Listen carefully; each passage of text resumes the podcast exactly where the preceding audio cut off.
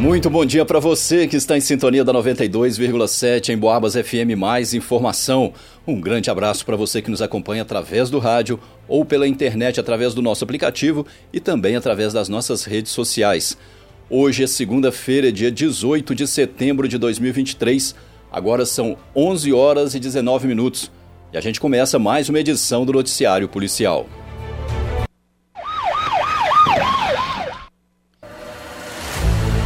No início da noite de ontem, a polícia foi acionada e compareceu em uma rua do bairro Pacu, na cidade de Tiradentes. De acordo com um dos solicitantes, o morador de um sítio que fica naquela região, cerca de cinco pessoas estavam descendo da Cachoeira do Mangue, fazendo muito barulho. E com isso, seus cachorros ficaram assustados. Foi quando ele teria pedido para o grupo de pessoas falar mais baixo, o que gerou uma discussão entre as partes. O dono dos cachorros disse à polícia que, apesar da confusão, nenhum animal mordeu ninguém do grupo. Em conversa com uma das pessoas que vinha da direção da cachoeira, ela disse que o dono do sítio teria acostumado os animais contra eles, pois moram relativamente perto, e que no momento da discussão ele estaria com um facão na mão. Perguntado sobre o facão, ele alegou que estava somente podando o jardim no momento da discussão, mas não ameaçou ninguém Diante do ocorrido, as partes envolvidas foram orientadas a comparecer na delegacia de polícia para prestar maiores esclarecimentos do fato. Em Boabas. Ontem, um traficante de 23 anos, morador do bairro São José, na cidade de Barroso, atirou contra uma equipe policial durante o atendimento de um chamado, no qual testemunhas disseram que ele estava batendo na sua namorada. Quando a polícia chegou na rua São Tiago, onde mora o infrator, o encontraram de pé na calçada com um objeto nas mãos, parecendo ser uma arma de fogo. Ao ver os policiais, ele correu e subiu as escadas que dão acesso à casa e, ao terminar de subir as escadas, virou à esquerda, na direção do portão da residência, ficando de frente para a viatura policial. Em seguida, ele apontou a arma e efetuou dois disparos em direção aos policiais, mas não acertou ninguém. Na sequência, o infrator fugiu, se escondendo em uma casa vizinha, pulando, pulando o muro da residência. Os policiais então fizeram o cerco do local e acionaram equipes de reforço das cidades de Dores de Campos e Prados. Ainda na tentativa de fuga, o traficante pulou muros e telhados, mas foi contido pelos policiais. Ao ser detido, o indivíduo apresentou forte resistência, sendo necessário o uso de força para conseguir algemá-lo. Com ele foi encontrada a quantia de 256 reais em dinheiro. Mesmo algemado, o infrator ainda se debateu dando chutes nos policiais, momento em que foi usado spray de pimenta na tentativa de acalmar o cidadão. As equipes fizeram uma busca na casa onde ele mora e encontraram um papelote de cocaína e farelos de maconha, além de diversas embalagens plásticas usadas no embalo de, entorpecentes. Também foi encontrada uma garrafa PET com recorte retangular amarrada em um rolo de linha de costura. Essa garrafa era usada pelo traficante para descer a droga e pegar o dinheiro com usuários sem precisar sair de casa.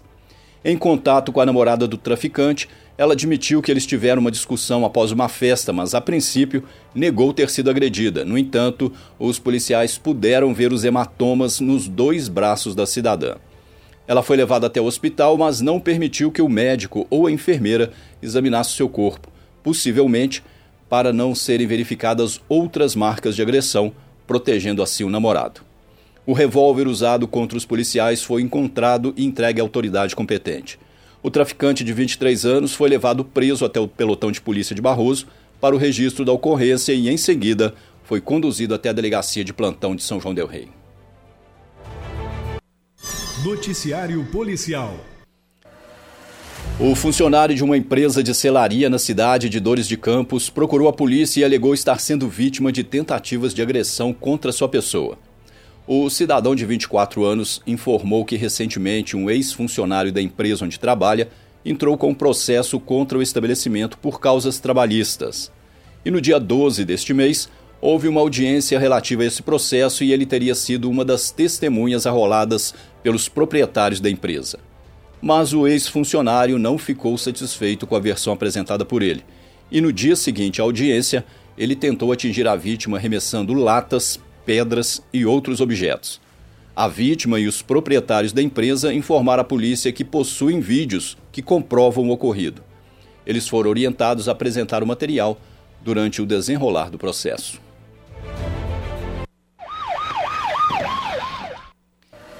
Na madrugada de hoje, três pessoas foram assaltadas na rua João Costa, no bairro Fábricas, em São João Del Rei.